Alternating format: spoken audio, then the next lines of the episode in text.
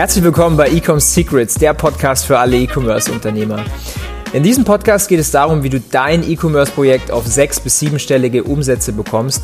Alles dank wirklich smartem Online-Marketing, durch Funnels oder durch die neuesten Conversion-Hacks. Ich bin dein Host, mein Name ist Daniel Bittmann und jetzt kommt eine neue Folge.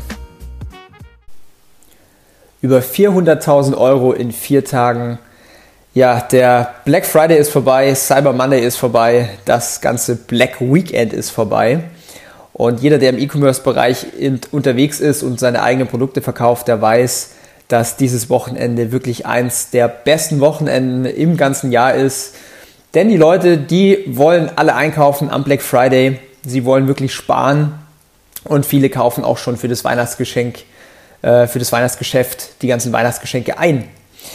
Ja, ähm, wie eben schon gesagt, einer meiner Kunden, eine wirklich große Firma, die im achtstelligen, äh, im hohen achtstelligen Umsatzbereich ist, hat den Black Friday mit mir zusammen gemacht. Ich durfte ihnen helfen. Ich hatte die Ehre, durfte die ganzen Facebook-Ads schalten, die ganze Facebook-Werbung. Und wir haben es tatsächlich geschafft, in Europa über 400.000 Euro Umsatz zu machen in wirklich nur vier Tagen jetzt über dieses Wochenende. Ich möchte diese Folge nutzen, um dir ein so, ja, so ein paar Learnings mitzugeben. Was haben wir genau gemacht? Was hat gut funktioniert? Was hat vielleicht auch nicht gut funktioniert?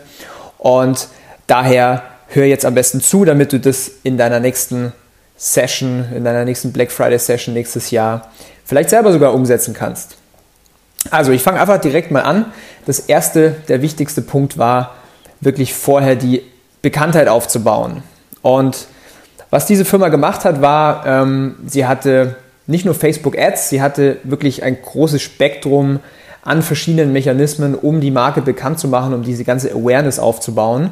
Da waren zum Beispiel ja, PR-Agenturen dabei, da waren Influencer dabei auf Instagram und wir haben natürlich auch Werbung geschalten auf Facebook, haben Audiences aufgebaut, also wirklich Zielgruppen aufgebaut ähm, wir haben im großen Stil ja wirklich Werbung geschalten vor dem Black Friday. Also wir haben allein schon 100.000 Euro ausgegeben auf Facebook in der Woche vor dem Black Friday, um wirklich die breite Masse zu erreichen mit Produktvideos, mit wirklich witzigen, coolen, kurzen Clips und haben so wirklich die, die Marke und das Produkt nochmal in jeden Kopf reingebracht ähm, und vorbereitet für den Black Friday oder Black Friday Week and Deal. So, das war also das erste Learning. So wirklich davor so die Awareness aufbauen, wirklich Momentum pushen, um dann am, an diesem Tag oder an diesen Tagen wirklich dann die, ja, die Früchte zu ernten.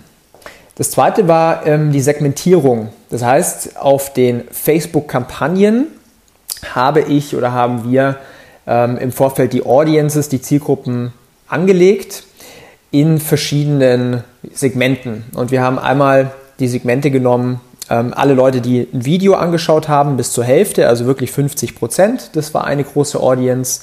Dann haben wir eine Audience gehabt, das waren ähm, alle Engagers, also alle Leute, die mit einem Post oder mit einer Werbeanzeige interagiert haben.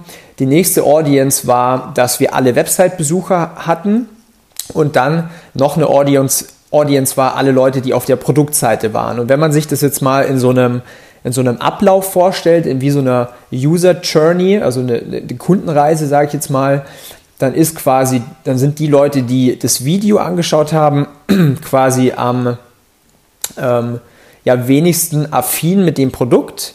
Und die Leute, die sogar auf der Produktseite waren, die sind am stärksten affin mit dem Produkt. Also wenn man jetzt sagt, man gibt diesen Besuchern eine Temperatur, dann sagen wir mal, sind diese Video-Viewers am kältesten und die Leute, die auf der Produktseite waren, am wärmsten oder am heißesten.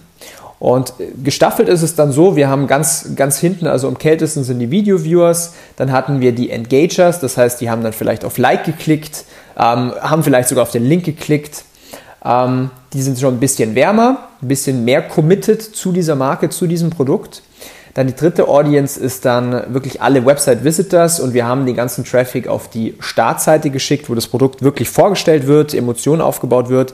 Die sind dann schon wärmer Und die Leute, die dann wirklich dann auf den Jetzt kaufen-Button geklickt haben, das war dann tatsächlich so, dass sie dann erst auf die Produktseite kommen. Die sind dann wirklich am heißesten, weil sie haben ja vorher, sie haben sich ja quasi schon committed. Sie sind vom Video auf die Website, haben sich alles durchgelesen, haben auf den Button geklickt, sind auf der Produktseite. Die sind wirklich am heißesten. Und wir haben dann die ganze Facebook-Kampagne so aufgebaut, dass wir diese Audiences separat, also separat haben. Also in jedem Adset hatten wir eine Audience. Und wir haben gesehen anhand von den Kosten für einen Verkauf, dass die Leute, die auf der Produktseite waren, wirklich am günstigsten waren. Und das bedeutet wiederum, dass diese Leute ja am kaufwilligsten waren und für dieses, ja, für dieses Angebot an diesem Tag wirklich bereit waren.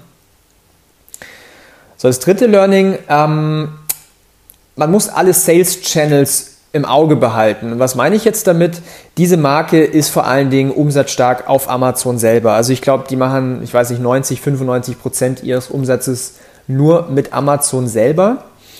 Und bei mir, als ich die Kampagne geschaltet habe, ähm, war es tatsächlich sehr schwer zu tracken, wie viele Leute jetzt, die auf diese Ad oder die diese Ad sehen, diese Werbeanzeige, dann ja, auf Amazon kaufen, weil du hast jetzt hier kein Tracking, du kannst jetzt nicht zuordnen, okay, Person A äh, sieht jetzt die Werbeanzeige und geht dann auf Amazon und kauft, das kannst du nicht zuordnen, sondern wir konnten nur sehen, was tatsächlich jetzt im Online-Shop gekauft wurde.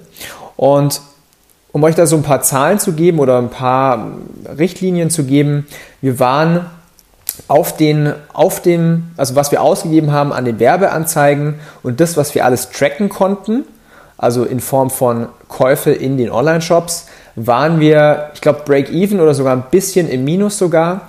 Aber wenn man das Gesamtbild anschaut, dann hatten wir das, was wir auf Facebook ausgegeben haben, wirklich um den Faktor 10 ähm, an Umsatz gesehen in, insgesamt mit, mit Amazon zusammen. Also hier wirklich das Learning, wenn du jetzt irgendwie einen Online-Shop hast und du hast vielleicht ähm, ein Listing auf Amazon, verkaufst da auch deine Produkte, dann strahlt, wenn du irgendwo Werbung schaltest, strahlt es auf alle Kanäle ab. Also auch wenn jetzt zum Beispiel ein Influencer Werbung macht, dann kann es halt sein, dass dann dein Kunde irgendwie deine Marke googelt, dann auf Amazon geht oder in deinen Shop und dann da oder da kauft. Deswegen, du musst im Endeffekt so deine ganzen Sales Channels im Auge behalten. Genau, und vielleicht das vierte Learning war, hm, das ist vielleicht auch noch ein Task, an dem wir arbeiten sollten. Was ist denn die User Journey? Und bei diesem speziellen Produkt oder Projekt war es tatsächlich so, dass wir die Leute von Facebook auf die Startseite holen, auf, auf eine Landingpage. Und dort wird, wird, halt eben schon erwähnt, dass ähm, das Produkt der Bestseller ist, Nummer 1 auf Amazon, ähm, Kundenbewertungen. Und deswegen ist dann die User Journey, eigentlich gibt es da nämlich einen Bruch, weil die Leute gehen dann auf Amazon und kaufen da. Und das spielt natürlich dann wieder in das Tracking rein, ähm, dass du das halt nicht wirklich tracken kannst. Also hier auch nochmal überlegen, was ist die User Journey und was hätte man jetzt noch besser machen können. Ähm, man könnte jetzt hier auch noch hinten raus, weil das ist, sie haben ja wirklich nur ein Produkt. Ähm, jetzt gehe ich mal auf mein Projekt, also bei Obelisk zum Beispiel.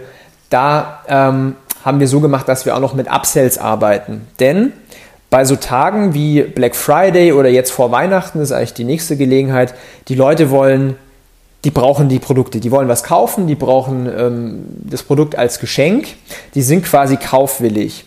Und was man verbessern kann, ist, dass man kaufwilligen Personen ähm, noch mehr Produkte anbietet in Form von Upsells. Also was wir bei Obelisk hatten, ist, dass wir auf der Produktseite Bundles anbieten. Das heißt, wenn du zwei Produkte zusammenkaufst, sparst du nochmal on top Geld.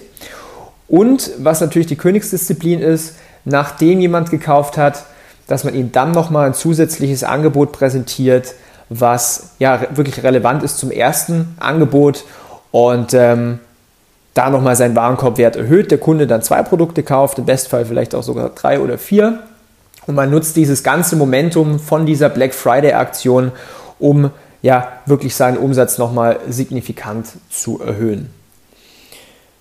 So viel zum Black Friday. Mich würde es sehr interessieren, wie, ja, wie dein Black Friday war, was du gemacht hast, ob du das ganze Wochenende verkauft hast, ob du vielleicht ähm, ja, davor in der Woche was verkauft hast und jetzt vielleicht sogar noch mal verlängerst.